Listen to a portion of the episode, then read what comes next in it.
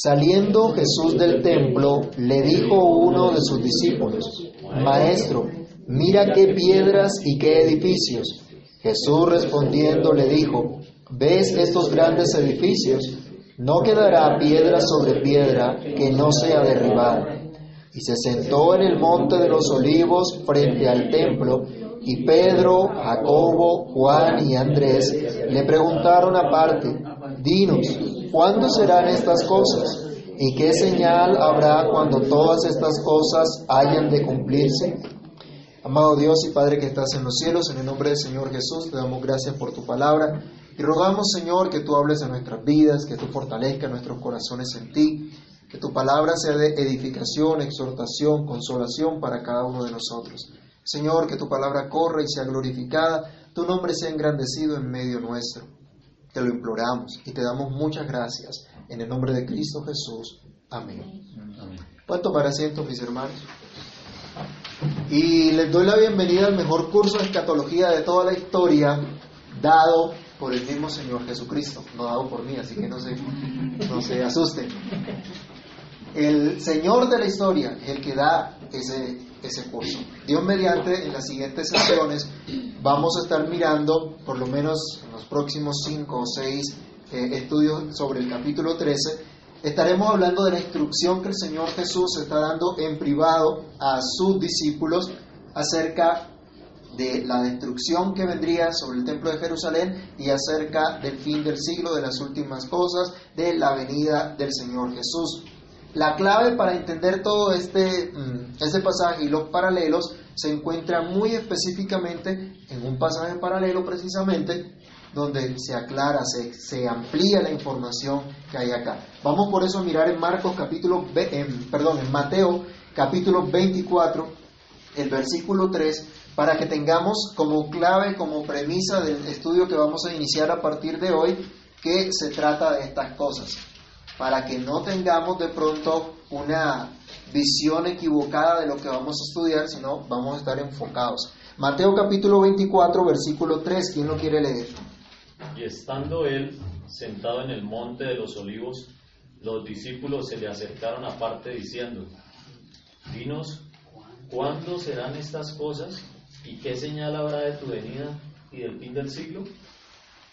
Entonces, mire la pregunta que le hacen. ¿Sí? Entonces, en eso vamos a estar enfocados y esto, en eso va a ser el estudio que vamos a seguir en, en todo el capítulo 13 de Marcos. Ahí está la clave. Los discípulos le preguntan al Señor, bueno, ¿Cuándo van a suceder estas cosas? ¿Cuándo va a ser el fin del siglo? ¿Cuándo va a ser tu venida? Está hablando de esas tres cosas. Entonces, vamos a estar enfocados allí en esa clave. Pero antes de comenzar nuestro estudio de, de Marcos, quiero que tengamos también claro una premisa que nos enseña la Sagrada Escritura para que nos acerquemos a este tema, pero también a todos los temas que nos da la Biblia. Y se encuentra en Deuteronomio 29, 29. Esto debemos tenerlo siempre presentes. Hay cosas equivocadas a veces o percepciones equivocadas a veces porque no conocemos la escritura o porque queremos añadirle o porque queremos quitarle. Pero Deuteronomio 29, 29 nos dice, las cosas secretas pertenecen a Jehová nuestro Dios, mas las reveladas son para nosotros y para quién más? Para nuestros hijos para siempre, para que cumplamos todas las palabras de esta ley. Lo que la Biblia dice, lo que la Biblia habla es para nosotros. Y dice, y para nuestros hijos. Pero cuando la Biblia calla, ¿qué tenemos que hacer nosotros? Callar. No podemos hacer otra cosa. No podemos hablar por fuera de lo que está en la Escritura. No podemos hablar lo que Dios no nos autoriza a hablar. Entonces debemos someternos humildemente a la voluntad del Señor revelada en su palabra. No vamos a entrar entonces en especulaciones o en inferencias que simplemente no nos es permitido hacer. Aunque hayan otras personas que lo han hecho, que se atreven a hacerlo, y hablan de una escatología extraña, por, no, por decir lo menos al respecto. Eso es algo muy diferente a lo que nos enseña el Señor acerca de los últimos tiempos. Recordemos entonces que con la encarnación del Señor Jesús se inauguró lo que Dios había revelado a su pueblo, que era los últimos tiempos, con su vida perfecta, con su obra, su muerte en la cruz, su resurrección, se inauguró entonces el comienzo de ese fin de los tiempos. Regresemos a Marcos capítulo 1, versículos 14 y 15. Esta es la señal, ya nosotros habíamos estudiado esto empezando Marcos, y aquí se está inaugurando ese reino y se está anunciando ese reino y es lo que dice el Señor Jesús. Marcos 1, 14 y 15. Después que Juan fue encarcelado, Jesús vino a Galilea predicando del reino de Dios, diciendo, el tiempo se ha cumplido y el reino de Dios se ha acercado. Arrepentíos y creed en el Evangelio. Pero la mayoría del pueblo, que visiblemente hacía parte del pacto, el pueblo al cual el Señor Jesús vino inicialmente a dar su testimonio, le rechazó.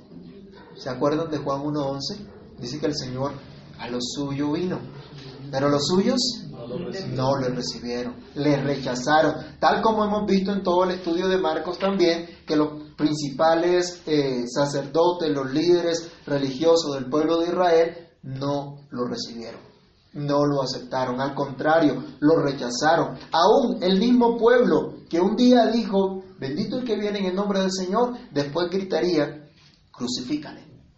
Eso, por ejemplo, lo veremos en Marcos capítulo 15, versículo 13, cuando lleguemos a esa parte del estudio. La ocasión entonces del estudio que arranca aquí en Marcos, la introducción que, que vamos a hacer el día de hoy al discurso del Señor, se encuentra en los versículos 1 al 4, que son los que vamos a estudiar en Marcos 13. En esos versículos entonces se nos habla inicialmente de la destrucción del templo de Jerusalén. Y vamos a utilizar la frase del Señor para titular nuestro estudio, y es, no quedará piedra sobre piedra. No quedará piedra sobre piedra de lo que no ha sido edificado por Dios. Eso es lo primero que debemos reflexionar y quiero que esté en sus mentes, que esté en sus corazones. No quedará piedra sobre piedra de lo que no haya sido edificado por Dios. Ese es nuestro primer punto. Cuando el Señor sale del templo, acuérdense que lo último que habíamos visto de Marcos, el Señor estaba en el templo, estaba enseñando, eh, le habían hecho unas preguntas capciosas, la respondió con una sabiduría que no pudieron resistir, luego dio su enseñanza y ahora sale del templo.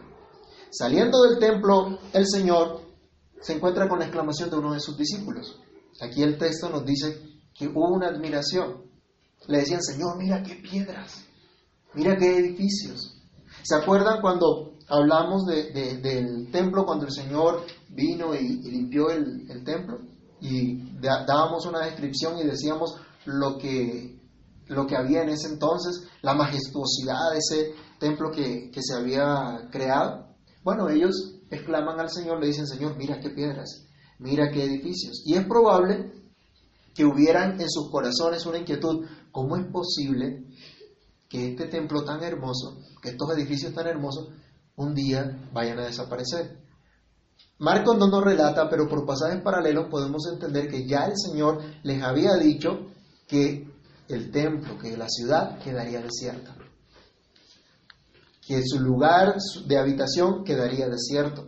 El Señor se había lamentado eh, acerca de, Jerusalén, que la ciudad iba a quedar desierta, y ellos podrían, podrían pensar, ¿cómo es posible que después de 46 años de trabajo no vaya a quedar piedra sobre piedra.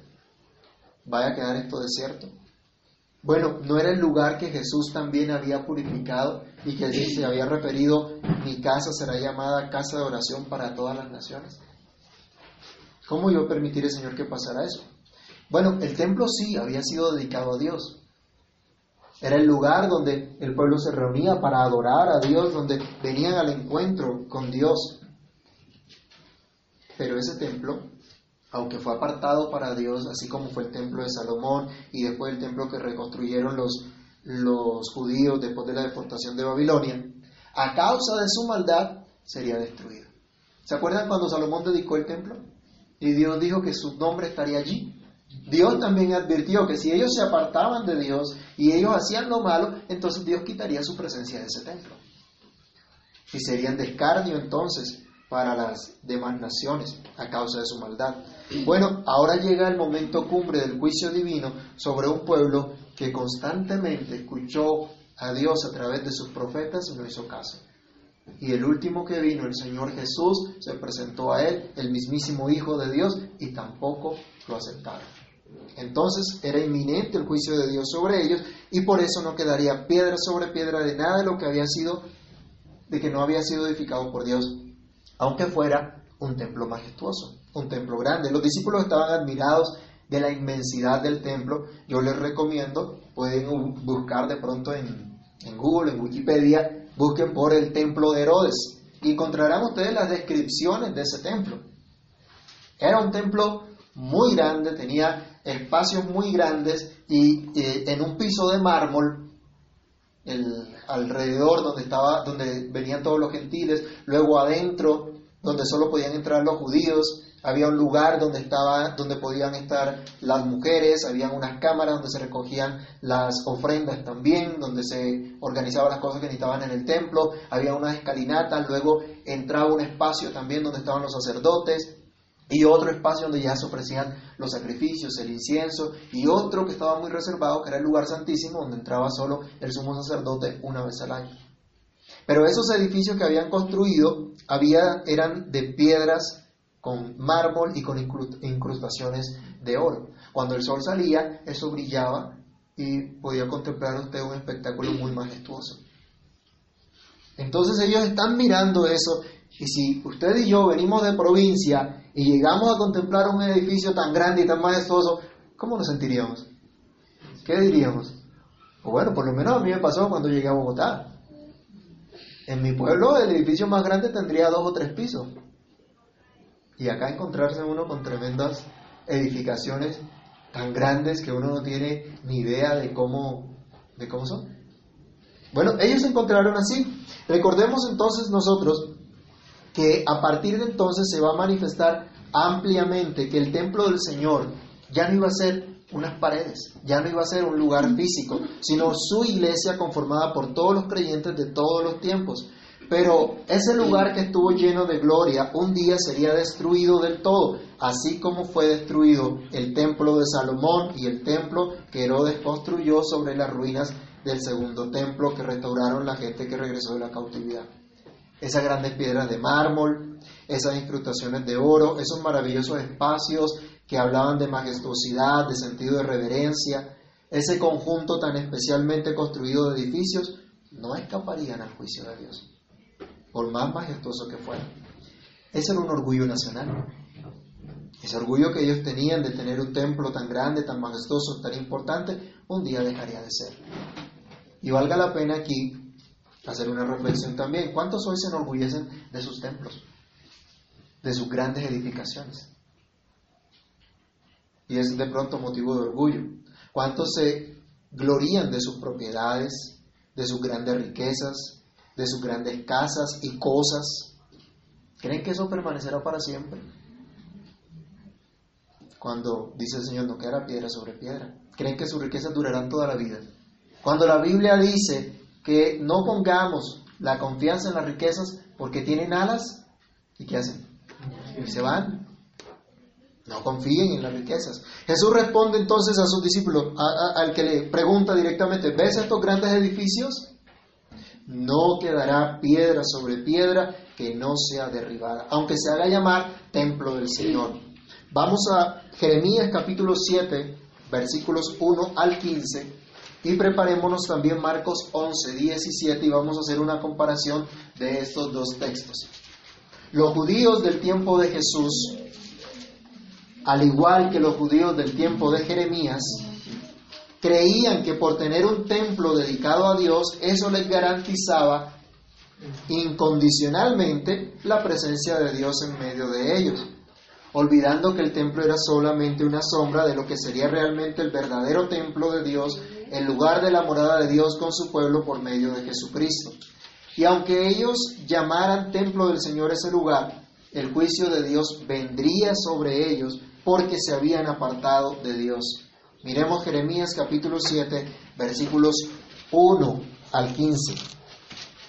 Mire ese testimonio del juicio de Dios. Alguien que lo lea, por favor. Jeremías 7, 1 al 15. Palabra de Jehová que vino a Jeremías diciendo, ponte a la puerta de la casa de Jehová y proclama allí esta palabra. Y di, oíd palabra de Jehová, todo Judá, los que entráis por estas puertas para adorar a Jehová. 15. Así ha dicho Jehová de los ejércitos, Dios de Israel, mejorad vuestros caminos y vuestras obras y os haré morar en este lugar. No fiéis en palabras de mentira, diciendo, templo de Jehová, templo de Jehová, templo de Jehová es este. Pero si mejorare, mejorareis cumplidamente vuestros caminos y vuestras obras, si con verdad hicieres justicia entre el hombre y su prójimo, y no oprimieres al extranjero, al huérfano y a la viuda, ni en este lugar derraméis la sangre inocente, ni anduve, anduvieres en pos de dioses ajenos para el mal vuestro. Os haré morar en este lugar, en la tierra que di a vuestros padres para siempre. He aquí, vosotros confiáis en palabras de mentira, que no aprovechan, hurtando, matando, adulterando, jurando en falso, e incesando a Baal, y andando tras dioses extraños que no conocisteis. Vendréis y os pondréis delante de mí en esta casa sobre la cual es invocado mi nombre, y diereis, librados somos, somos, eh, somos, para seguir haciendo todas estas abominaciones? ¿Es cueva de ladrones delante de vuestros ojos esta casa sobre la cual es invocado mi nombre? He aquí que también yo lo veo, dice Jehová. Andad ahora a mi lugar en Silo, donde hice morar mi nombre al principio, y ved lo que hice por la maldad de mi pueblo Israel Ahora, pues, por cuanto vosotros habéis hecho todas estas obras, dice Jehová, y aunque os hable desde temprano y sin cesar, no oísteis, y os llamé, y no respondisteis. Haré también a esta casa sobre la cual es invocado mi nombre, en la que vosotros confiáis, y a este lugar que di a vosotros y a vuestros padres, como lo dice Asilo os echaré de mi presencia, como eché a todos vuestros hermanos, a toda la generación de Efraín. Miren entonces ustedes, ¿en qué habían convertido la casa de Dios?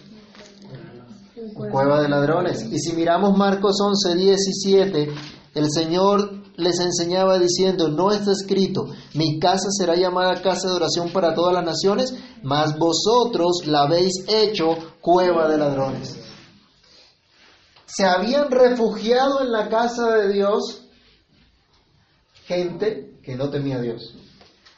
Y colocaban su confianza en el templo de Dios y decían, templo de Jehová, templo de Jehová es este. O sea, están, están seguros, aquí está la presencia de Dios. Dios está con nosotros. ¿Y cuánta gente dice lo mismo y está confiada en que Dios está con ellos? Pero, ¿qué nos decía ahí Jeremías? Adulteraban, robaban, mataban, hacían toda clase de maldad. No tenían realmente temor de Dios en sus corazones. Estaban haciendo lo malo delante de los ojos de Dios. Y Dios que les dijo, miren asilo, donde estuvo primero el arca. Dice, Dios ejecutó su juicio por la maldad de su pueblo. Y eso vendría a suceder también sobre Jerusalén y sobre el templo de Jerusalén. Y es lo que el Señor Jesús dice ahora, va a ocurrir también. Años aún después de la muerte del Señor Jesús, después de su resurrección, hay una advertencia sobre una iglesia local también. Vayamos a Apocalipsis capítulo 2, versículo 5. Esa iglesia estaba a punto de dejar de ser iglesia si no procedía a un verdadero arrepentimiento. Esto es lo mismo que dejar de ser templo de Dios. Esto es lo mismo que la presencia de Dios se aleje de ese templo que un día fue consagrado o dedicado para Dios. Alguien que lea Apocalipsis 2, 5.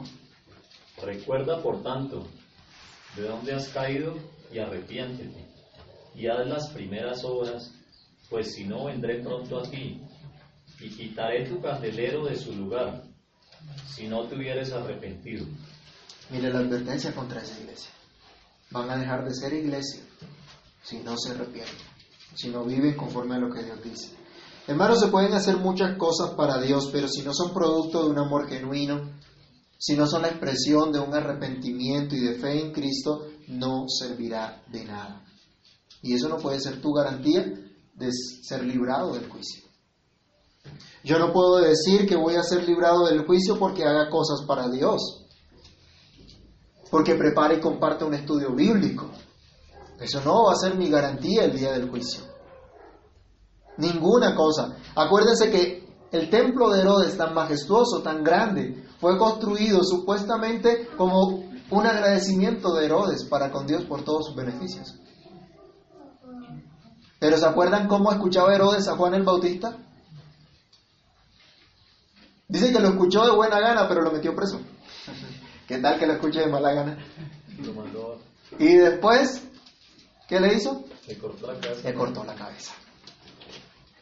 Y ese era el agradecimiento que tenían por Dios, ¿no?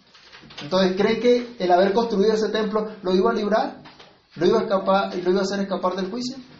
No. Vayamos a 1 de Pedro capítulo 4, versículo 17. Y comprendamos, hermanos, que violar el pacto de Dios apartándose de la fe en Cristo y confiando en las cosas temporales o externas será una confianza vana no servirá absolutamente de. Primera de Pedro capítulo 4 verso 17.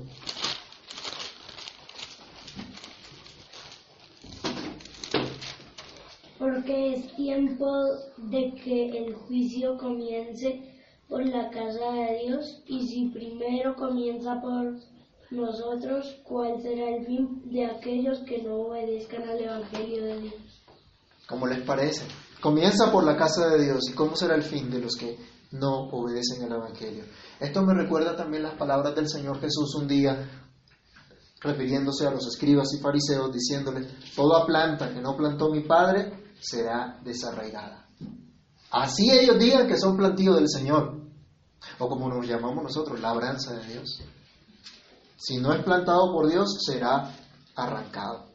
Cristo afirmó entonces a sus discípulos que la casa de Jerusalén, así como ese templo, sería asolado, que ese majestuoso templo tendría pérdida total, a eso se refiere que no quedará piedra sobre piedra, que ese inmenso lugar será desierto por el juicio divino. En Mateo 23, del 37 al 39, vamos a encontrar cómo el, Señor se lamentaba sobre Jerusalén, que no atendía a la voz de Dios, que era rebelde al llamado del Señor, a lo que el Señor quería hacer con ellos. Mateo 23, del 37 al 39. Jerusalén, Jerusalén, que matas a los profetas y apedreas a los que te son enviados. ¿Cuántas veces quise juntar a tus hijos como la gallina junta sus polluelos debajo de las alas y no quisiste? He aquí vuestra casa os es dejada desierta, porque os digo que desde ahora no me veréis hasta que digáis, bendito el que viene en el nombre del Señor. Y comparémoslo con un pasaje en Ezequiel, en el Antiguo Testamento, Ezequiel capítulo 6, del verso 1 al 8. Ezequiel capítulo 6, del 1 al 8.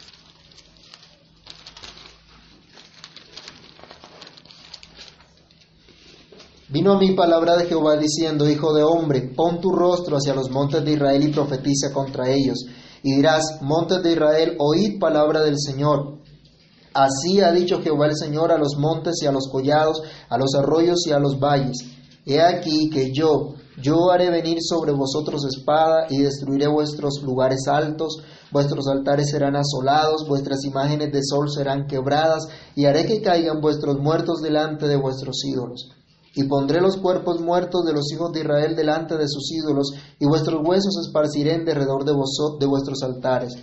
Donde quiera que habitéis, serán desiertas las ciudades y los lugares altos serán asolados, para que sean asolados y se hagan desiertos vuestros altares, y vuestros ídolos serán quebrados, y acabarán vuestras imágenes del sol serán destruidas, y vuestras obras serán desechas. Verso 7, y los muertos caerán en medio de vosotros, y sabréis que yo soy Jehová. Mas dejaré un resto, de modo que tengáis entre las naciones algunos que escapen de la espada, cuando seáis esparcidos por las tierras. ¿Les parece similar el juicio que hubo en aquel entonces y a lo que Jesús está diciendo lamentando sobre Jerusalén? También habría un juicio de Dios sobre esta tierra, un juicio definitivo ahora del Señor. Más adelante veremos en el estudio que hay un remanente que escapa y que es salvo, así como fue en aquel entonces también. Pero el juicio vendrá. Así que bienaventurados los que escuchan y se aperciben, tal como años más tarde el apóstol Juan escribiría también en el Apocalipsis diciendo, bienaventurado el que lee y los que oyen las palabras de esta profecía y guardan las cosas en ella escritas porque el tiempo está cerca. Esto nos lleva entonces a nuestro segundo punto y es que a su tiempo se cumplirá. No quedará piedra sobre piedra, a su tiempo se cumplirá.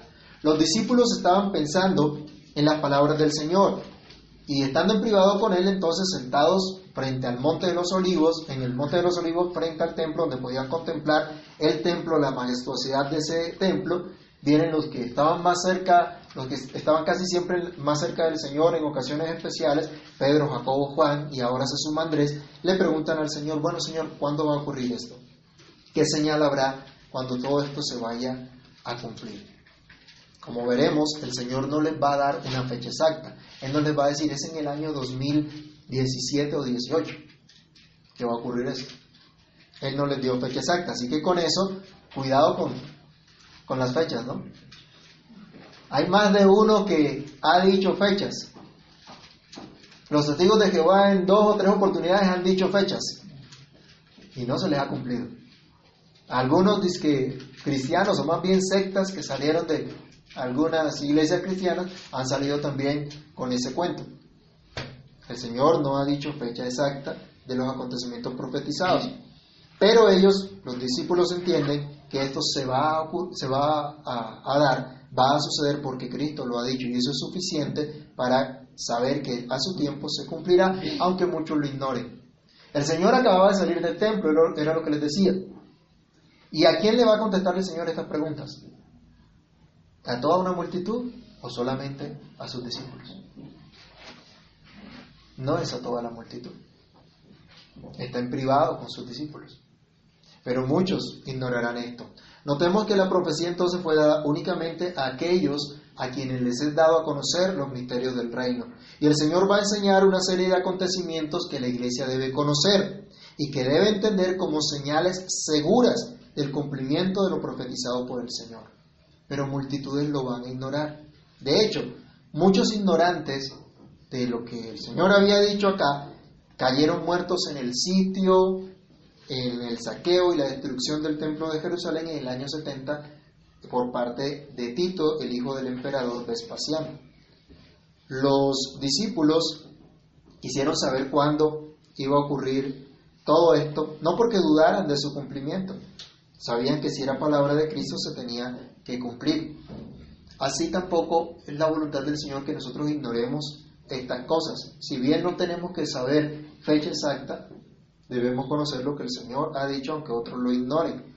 Los que son de Dios actuarán. El profeta Daniel decía, a Dios le, le reveló lo que ocurriría, lo que pasaría al final de los tiempos. Y Daniel quería saber cuándo iba a ocurrir esto. Él no entendía. Decía, Señor, ¿y cuándo va a pasar esto? En su momento a Daniel se le dijo, anda Daniel, estas cosas están reservadas para el día final. Mientras tanto, tú vas a morir, te vas a unir con tus padres y recibirás a su tiempo tu recompensa. Y acuérdense que les decía hace poco que con la venida del Señor se inaugura ese tiempo escatológico, ese tiempo final, que se cumpliría todo lo que Dios ha dicho. Pero cuando Daniel eh, recibe esas profecías, también se le dice, mira, habrá mucha maldad, y vendrá mucha maldad aún contra el pueblo y querrán, engañar al pueblo, pero el pueblo que conoce a su Dios actuará. Los que conocen a Dios, los que conocen la palabra de Dios, deben actuar entonces en consecuencia. Los discípulos tendrían la tarea de enseñar al pueblo de Dios acerca de estas cosas. tendrían que eh, testificar de la salvación de Dios por toda la tierra. Mire, Cristo no iba a satisfacer una curiosidad morbosa. Hay gente que se, que se acerca y quiere estudiar Apocalipsis y quiere estudiar Daniel, pero porque tienen una curiosidad morbosa acerca de los últimos tiempos. ¿Y qué va a pasar? Y van a restaurar el templo de Jerusalén. ¿Y cómo va a ser el anticristo? ¿Y el gobierno único mundial? ¿Y cualquier cantidad de, cosas? Y lo que han escuchado pronto algunas teorías conspiracionistas. No, el Señor no quería, no estaba hablando de ninguna cosa, ni iba a hablar de ninguna de estas cosas, sino que estaba entrenando a sus discípulos para que pudieran llevar el testimonio la buena noticia a todo el mundo. Tristemente, mucha gente hoy se acerca a estos temas con curiosidad morbosa, aterrados de los desastres y las adversidades generales, sin entender el propósito y la esperanza que el pueblo de Dios puede tener en esto. Hay gente que le da miedo estudiar Apocalipsis, que se aterran por Apocalipsis y no ven la esperanza que el pueblo de Dios tiene allí. No ven la bondad del Señor para su pueblo por medio de las instrucciones que da. Hermanos, nosotros no vamos a estudiar estos temas de los cuales el Señor nos instruye simplemente por tener un conocimiento escatológico, sino para que entendamos la esperanza que tenemos como hijos de Dios. Y de acuerdo a esa esperanza, la necesidad que tenemos de actuar en consecuencia. Vivir con la convicción de que el cielo y la tierra pasarán, pero la palabra de Cristo no pasará. Y que todo eso a su tiempo se cumplirá de acuerdo a lo dicho por el Señor. Los discípulos habían visto sanar enfermos, habían visto libertar endemoniados, habían visto resucitar muertos, enseñar a multitudes, y todo con suma autoridad. Entonces aprendieron que lo que Jesús decía se cumpliría, porque, porque Él era el Mesías prometido, el, el que Dios había prometido a su pueblo, el rey de Israel.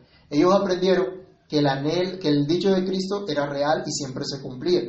Su pregunta entonces eh, indica la seguridad en el dicho del Señor y el anhelo por conocer el tiempo de ese cumplimiento. Y lo tercero en esta introducción al, estudio de Marcos 13 es que va a, haber, va a haber señales para el pueblo de Dios. Oh, para el pueblo de Dios.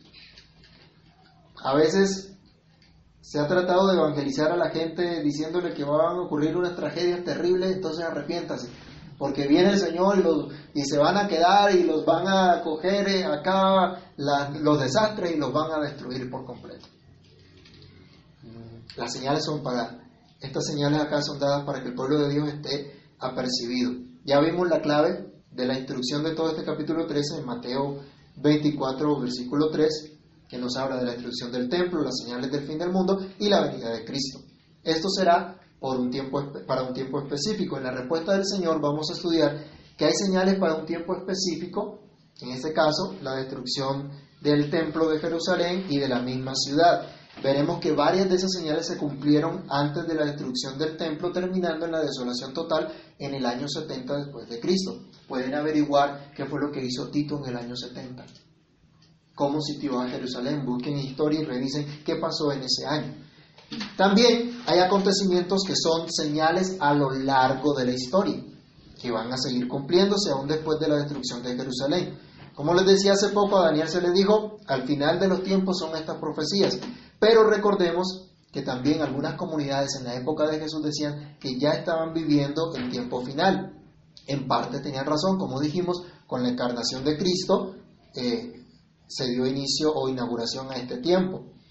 Así como para la destrucción de Jerusalén habría sufrimientos que el Señor llama dolores como de parto, para el resto de la humanidad también. Vamos a leer solamente Marcos 13 del 5 al 10 para notar un aspecto de esto. Jesús respondiéndoles comenzó a decir, mirad que nadie os engañe, porque vendrán muchos en mi nombre diciendo yo soy el Cristo, y engañarán a muchos. Mas cuando oigáis de guerras y de rumores de guerras, no os turbéis porque es necesario que suceda así, pero aún no es el fin porque se levantará nación contra nación y reino contra reino, y habrá terremotos en muchos lugares, habrá hambres y alborotos. Principio de dolores son estos. Pero mirad por vosotros mismos, porque os entregarán a los concilios y en las sinagogas os azotarán, y delante de los gobernadores y de reyes os llevarán por causa de mí para testimonio a ellos. Y es necesario que el Evangelio sea predicado antes a todas las naciones Viene entonces el Señor a decir, van a ocurrir todas estas cosas, una serie de acontecimientos. Pero todo este anuncio es al pueblo de Dios. Ojo, para que esté apercibido.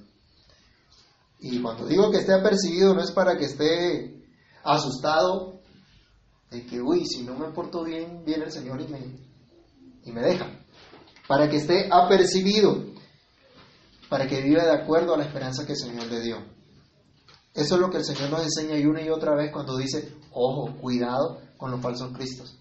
De tarea, averigüe, miren el pasaje cuántas veces se habla de los falsos cristos. Y el próximo domingo me, me cuentan. Es necesario entonces que todo lo que el Señor dice se cumpla. Y en lo que el Señor dice, ¿qué va a ocurrir? Los impíos seguirán actuando impíamente y van a quedar expuestos al justo y santo juicio de Dios. Pero el pueblo del Señor, el pueblo santo, debe entender el llamado que tiene a vivir de una manera diferente, a vivir como Dios le manda. Terminemos leyendo estas tres citas sobre el llamado que tenemos como hijos de Dios a una vida piadosa en medio de nuestra generación, esperando la venida del Señor. Apocalipsis 22, versículo 11. Apocalipsis 22, verso 11.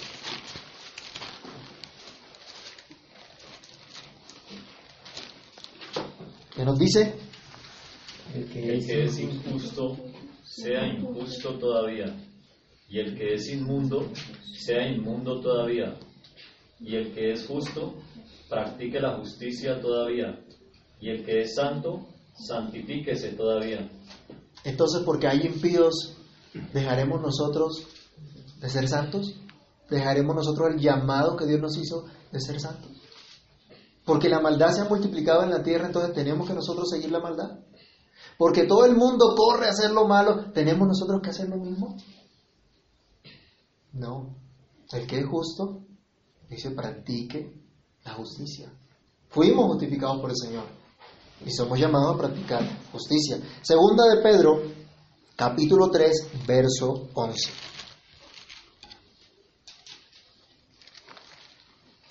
Cuando Pedro exhorta porque el día del Señor vendrá y dice todas las, las artimañas que hay de los malignos, pero también advierte del juicio terrible que vendrá, segunda de Pedro 3:11 nos dice, puesto que todas estas cosas han de ser desechas, ¿cómo no debéis vosotros andar en santa y piadosa manera de vivir?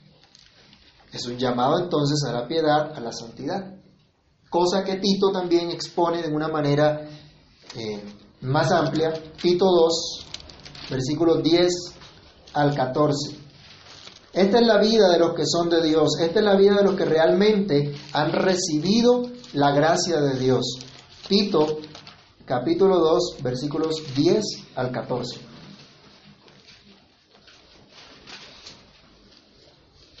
Tito 2, 10 al 14. no defraudando, sino mostrándose fieles en todo, para que en todo adornen la doctrina de Dios nuestro Salvador, porque la gracia de Dios se ha manifestado para salvación a todos los hombres, enseñándonos que, renunciando a la impiedad y a los deseos mundanos, vivamos en este siglo sobria, justa y piadosamente, aguardando la esperanza bienaventurada y la manifestación gloriosa de nuestro gran Dios y Salvador Jesucristo, quien se dio a sí mismo por nosotros para redimirnos de toda iniquidad y purificar para sí un pueblo propio celoso de buenas obras. Esperamos la venida del Señor. No quedará piedra sobre piedra de lo que no ha sido edificado por Dios. ¿Sobre qué edificas tú? La Biblia dice que si Jehová no edifica la casa, en vano trabajan los que la edifican. A su tiempo se cumplirá lo dicho por el Señor. Habrá señales para que se aperciba el pueblo de Dios y testifique con su vida la buena nueva del Evangelio, pero también con su vida de obediencia van a testificar la tragedia de la desobediencia a esa buena nueva. Quiera el Señor que tú y yo seamos esas piedras vivas que han sido colocadas en el templo espiritual, en el templo de Dios. Un templo que dice la Escritura no ha sido hecho por manos de hombres, esa ciudad cuyo arquitecto y constructor es Dios.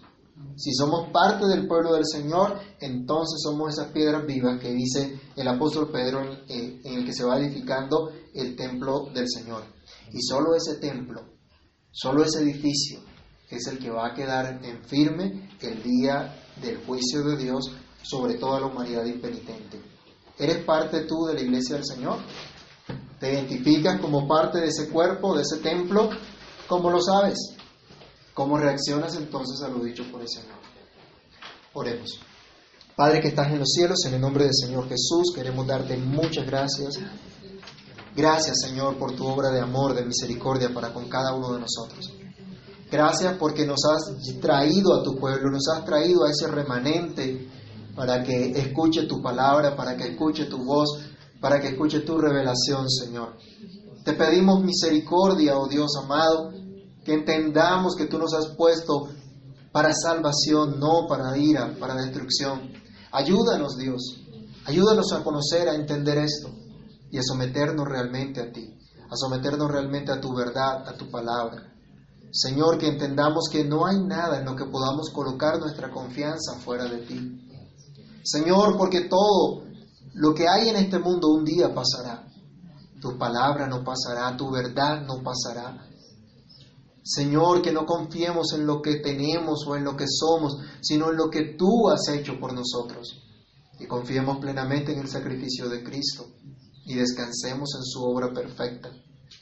Padre bueno, que descansemos solamente en el amor glorioso del Señor para con su pueblo, que nos hace vivir conforme a su voluntad que nos hace amar a Cristo, amar su palabra.